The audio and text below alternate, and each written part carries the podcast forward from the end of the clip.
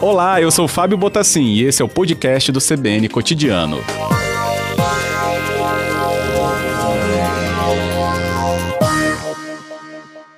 Senador, boa tarde, bem-vindo, obrigado por atender a CBN. Boa tarde, Fábio, boa tarde a todos os ouvintes da Rádio CBN. Bem, senador, a gente está vendo uma sequência de fatos né, envolvendo aí levantamento de informações sobre né, a negociação da vacina, principalmente via CPI. Mas a notícia crime foi apresentada né, pelo senhor, pelos outros dois já citados aqui, ao STF diretamente, o que abriu, então, esse fato relevante, como a gente falou hoje, né, sobre a Procuradoria pedir a abertura de inquérito no STF. Mas também não foi fácil, né? A ministra Rosa Weber teve que se posicionar de uma maneira muito mais contundente. Como é que o senhor está avaliando todo esse movimento da semana, senador? Bom, Fábio, na verdade, é, quem tem a competência para instaurar uma ação penal em desfavor do presidente da República é o Procurador-Geral da República.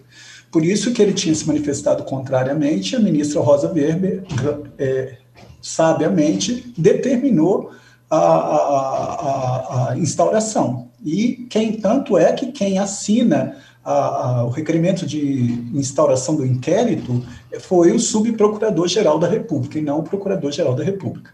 Esse fato é, ele é muito grave, porque você imagina bem, é, o governo federal, e é bom que a população saiba disso, os capixabas também tenham plena convicção disso, em plena pandemia, com 520 mil mortos aproximadamente, o governo federal, o presidente da República, negou 101 ofertas da Pfizer, e sempre com o argumento de que tinha que ter autorização da Anvisa e num valor muito menor do que foi proposto posteriormente. Agora, para adquirir essas, essas vacinas do, da Covaxin, é, a denúncia feita por um servidor público efetivo e aí nós temos que ressalvar a estabilidade do servidor público, ele foi, ele estava sofrendo pressão por dois superiores hierárquicos e foi levado pelas mãos do próprio irmão, que é deputado federal, ao presidente da República noticiando essas irregularidades. Ou seja, o líder do governo, o líder do presidente da República na Câmara dos Deputados fez uma, uma emenda para colocar a Covaxin sem autorização da Anvisa, o que já é extremamente inadequado. E ainda, esse servidor sendo pressionado para dar o andamento para efetivação do contrato, que no valor da vacina seria mil por cento a mais do que o, o normal, e quando o presidente da República toma o conhecimento, fala o que ele disse, e disse que iria determinar imediatamente a instauração para apuração, e ele assim não o faz, ele está incidindo no crime de prevaricação previsto no artigo 319, porque lá diz retardar ou deixar de praticar indevidamente ato de ofício para satisfação do interesse pessoal ou de terceiro. Então, isso é muito grave. Então, a CPI ela tem o objetivo de coletar provas de natureza objetiva e subjetiva, porque em plena pandemia, com todo respeito, o governo federal ele difundiu um tratamento precoce, isso é charlatanismo. Ele, ele propagou a imunidade do rebanho para quanto mais pessoas se contaminar, melhor. Difundiu a utilização de medicação sem nenhuma comprovação científica e negou a vacina. Então, quando ele incentiva a imunidade de rebanho, isso é crime de epidemia, previsto no artigo 267, com pena até 30 anos de reclusão. Foi evidenciado também na CPI, isso são fatos que já foram apurados, que uhum. os ministros da saúde não tinham autonomia no ministério, então tinha um gabinete paralelo. Olha, isso é usurpação de função pública. Foi, foi evidenciado ali a demora na compra da vacina. Isso é prevaricação. Ó, também foi evidenciado que ele não deu suporte na crise em Manaus também, mais uma vez, prevaricando. E esses indícios de irregularidades no contrato, na aquisição da Covaxin, configuram, em tese, crime de corrupção passiva e corrupção ativa para quem não é ah, funcionário público. Então, veja que nesse campo todo, o presidente, quando ele, ele promove a aglomeração sem utilizar máscara, ele está infringindo o artigo 268, que é uma infração de medida sanitária é, preventiva. Então, nós não podemos ter contra fatos, não há argumentos. Eu sei que muitas pessoas que são adeptas do presidente da República possam, possam entender que isso é um ato positivo, mas não é, porque está sendo violado o principal bem jurídico, que é a vida humana, o respeito à integridade física e à saúde. Basta lembrar que quem tem legitimidade, quem é pessoa jurídica de direito público externo, que tem competência para celebrar contrato no, no âmbito internacional para aquisição de insumos e vacinas, é o presidente da República através do seu ministério. E ele preferiu apostar na imunidade de rebanho, difundir a utilização de ivermectina, hidroxicloroquina ou azitromicina contra a ciência e a favor dessa medicação sem nenhuma comprovação científica. Queria-se até, quis até mudar a bula da hidroxicloroquina, que seria uma coisa assim, ao arrepio de toda a ciência. Então, os comportamentos que estão sendo evidenciados na CPI, elas são a prova ela está clara e a responsabilidade deve recair doa quem doer. Claro que com relação à responsabilidade dos governos de estado e prefeitura, a competência constitucional é da Assembleia Legislativa para apurar a conduta de governadores e da Câmara Municipal para apurar a conduta dos prefeitos. Agora que o presidente pecou tanto por ação como por omissão, e a omissão dele é penalmente relevante porque ele tem o dever de proteção, vigilância e cuidado, logo ele agiu dolosamente. Pode não ter tido dolo direto na intenção, mas dolo no Brasil é também quando com seu comportamento você assume o risco de produzir o resultado. Então, eu espero que a CPI conclua e colete todas essas provas e remeta ao titular para promover ação penal, ação civil e ação de probidade administrativa. Então, senador, é, para a gente entender, né, a partir desses, é, desses fatos que o senhor rememorou, né, e esse andamento via CPI, uma vez que o STF, então, é, tem aí agora essa, essa, esse papel aí de dar esse start na investigação que vai ser via Polícia Federal, a gente vai ter, então, dois importantes caminhos de investigações é, com o mesmo alvo ainda, né, essa questão é, da inação, da, da, da, dos indícios de corrupção na, na negociação com vacina? Perfeitamente, elas, são, elas podem coexistir. A Comissão ah, tá. Parlamentar de Inquérito, ela objetiva coletar essas provas e, ao final, ela vai ser remetida ao Ministério Público para que ele deflagre ação de improbidade administrativa, ação indenizatória e até mesmo ação penal. Mas isso não obsta que a Polícia Federal também faça persecúcio crimes, e faça diligência para apurar outros crimes. E não só, porque a Comissão Parlamentar de Inquérito, por força do que determina o artigo 58 da Constituição Federal, ela tem três requisitos requisitos. Ela tem que ter fato determinado, prazo certo e o número de assinaturas. Então, o objetivo, o objeto da, da comissão parlamentar de inquérito, que é o agravamento da pandemia, ela, aos poucos, à medida que vai surgindo os depoimentos, mais fatos graves surgem. E aí, outros crimes estão correlatos, logo tem que ser apurado. Agora, uma coisa não tem, não, não é condicionada à outra. A Polícia Federal pode prosseguir, mesmo porque a Polícia Federal, naquele contexto, nessa determinação de instauração de inquérito é, em desfavor do presidente da República, ela, se ela vai se, se restringir à apuração da, de prevaricação, que foi quando os irmãos Miranda procuraram o presidente da República no dia 20 de março, é, é, noticiando as irregularidades no contrato da Covaxin e a pressão que estaria recebendo para aprovar, e, é, e, o presidente, infelizmente, nada fez, não tomou nenhuma providência. Então, o objeto desse inquérito é apurar esse fato. Agora, a CPI ela vai apurar todo e qualquer crime que estiver correlacionado com o agravamento da pandemia. Uhum. Tem um ponto importante aí, né, ainda nesse âmbito, né, STF, que agora com esse aceite da abertura de inquérito, né, a gente vai lembrar de outro, né, de outro caso que foi aquela reunião de 22 de abril, 21 de abril, se não me engano, do ano passado, né, que foi gravado, veio a público, onde, né, o ex-ministro Sérgio Moro, ele falava sobre ali uma participação mais contundente do presidente em decisões ministeriais.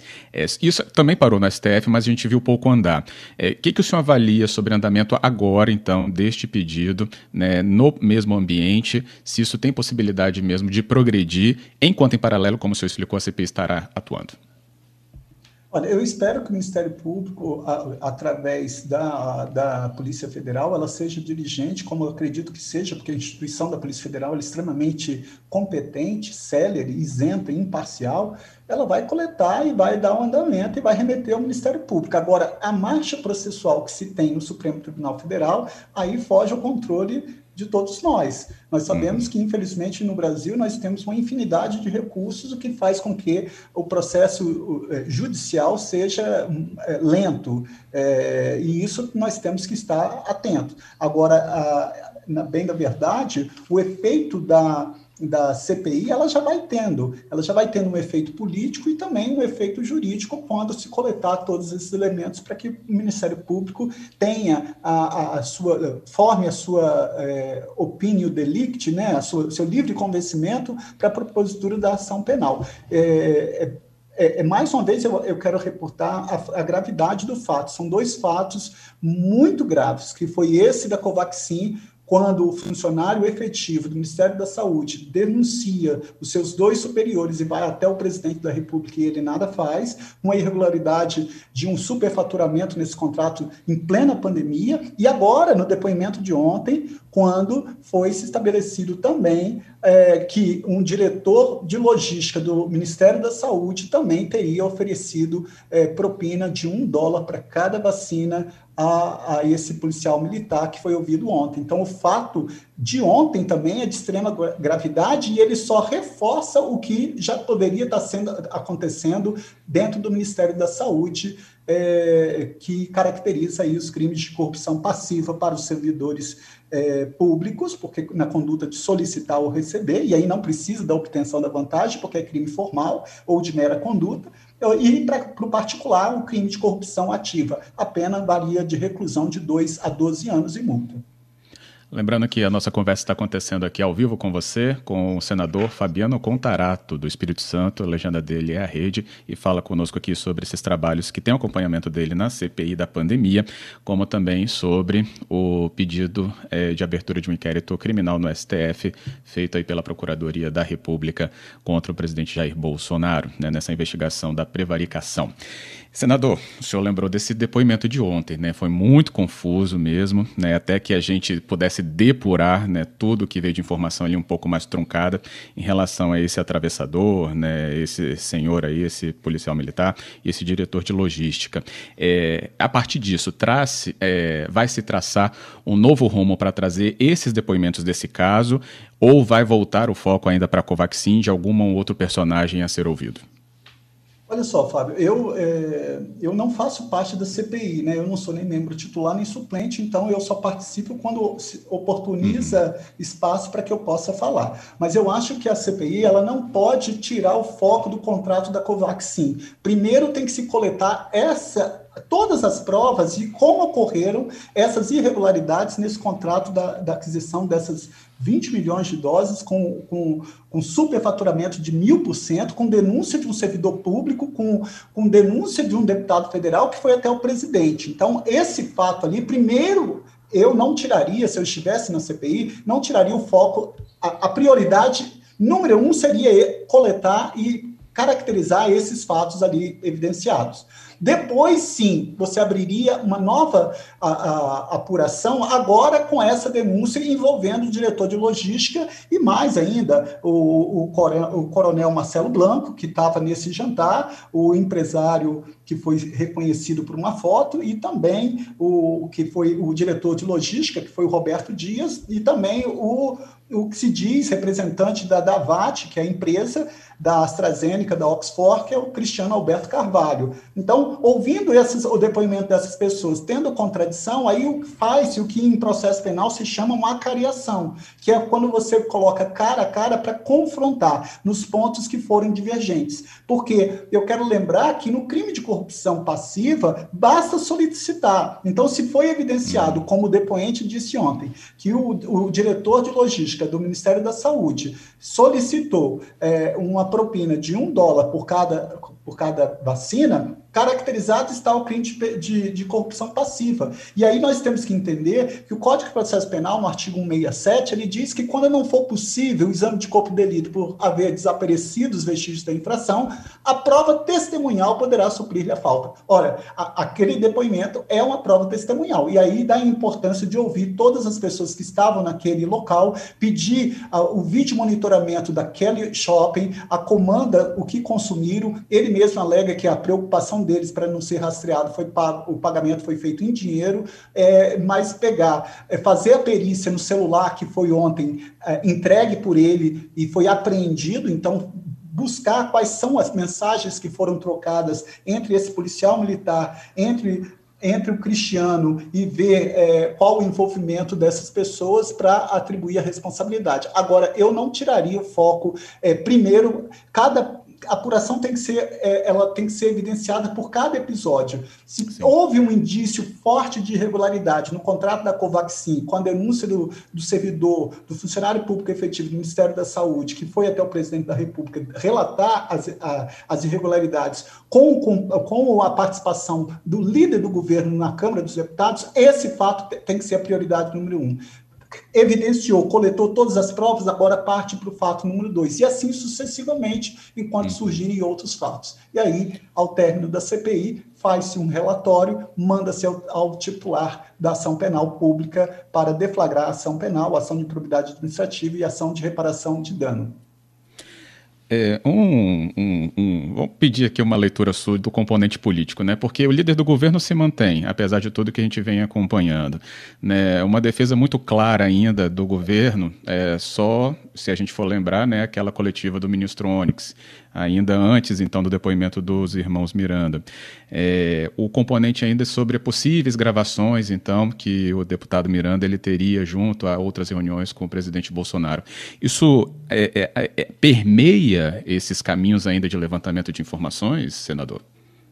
Claro, olha só, é muito grave quando o ministro Onyx ele quer utilizar o aparato estatal para perseguir um funcionário público. Olha, qual, qual, o estímulo que um funcionário público vai ter de relatar uma denúncia grave de irregularidade no contrato envolvendo milhões de dólares é, com superfaturamento, se ele relata isso ao presidente da República, aí eu vi o ministro Onyx querendo fazer alguma coisa, utilizar a polícia para o crime de denunciação caluniosa. Totalmente descabida essa fala do ministro. E outra coisa que a população também tem que perceber: até agora o presidente da República não veio a público para justificar ou para se manifestar. Então, é, esses fatos têm que ser evidenciados, tem, tem que ser apurado. Eu acho que eu acho que a CPI ela está no caminho de coleta de provas suficiente para atribuir a responsabilidade doa a quem doer, é, preservando o princípio da impessoalidade e quem de qualquer forma concorreu para o crime deve responder pelo mesmo crime. Uhum. Bem, é, lembrando aqui ao nosso ouvinte, né, que essa questão aí da Davat, né, e esse diretor de logística está envolvendo mais uma negociação, é, o que a gente entende como um atravessador para doses de AstraZeneca, né, que por isso é paralela aí à questão da Covaxin. Mas nesse caso aí, é, senador, eu me, me recordei aqui recentemente que, por vezes, secretários municipais de saúde aqui do Espírito Santo, Secretaria Estadual de Saúde também foi muito clara, em vários episódios, depois daquela aprovação né, do, do, do, projeto de lei que abria a possibilidade de importação de vacinas, serem abordados e levarem a público que eram empresas golpistas entrando em contato com esses governos locais para oferecer vacinas. E esses governos locais, e eu estou falando esses do Espírito Santo, municipais e estadual, eles falavam que. E, e, foram muito proativos em explicar que justamente eram propostas enganosas. O senhor crê ou recebeu informação de que esses contatos locais têm a ver também com questões como essa da Davat? Olha, essa da Davat eu acho muito mais séria, por quê? Porque foi feito três encontros no Ministério da Saúde com essa pessoa.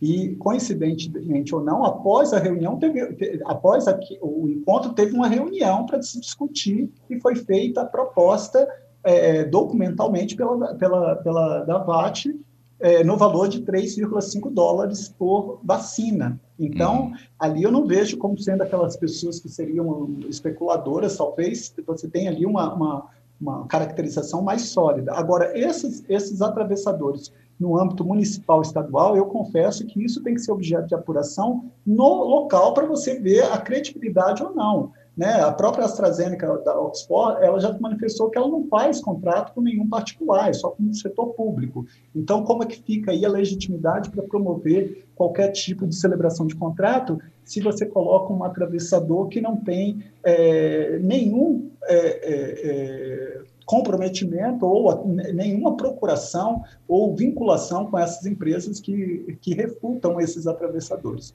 Mas isso tem que ser uma apuração local tanto no município como no estado, para se debruçar. Como o Senado ele só tem competência para para apurar o comportamento do chefe do executivo, é isso que está sendo feito através da CPI, e eu tenho dado minha contribuição naquilo que, for, que é permitido eu participar. Bem, respeitando a sua agenda, senador, e aqui também o nosso tempo, tenho ainda para finalizar a participação dos ouvintes, que de maneira geral estão dizendo que estão acompanhando sim o trabalho do senhor na CPI, apesar de o senhor lembrar, né, que não é membro titular, mas eles dizem aqui ao Marcos Bruno, assistindo diariamente a CPI, parabeniza o senador Contarato pela excelente atuação, Cláudio dizendo que também está atento aí, até fala em questões futuras de candidatura, mas essa é uma outra pauta.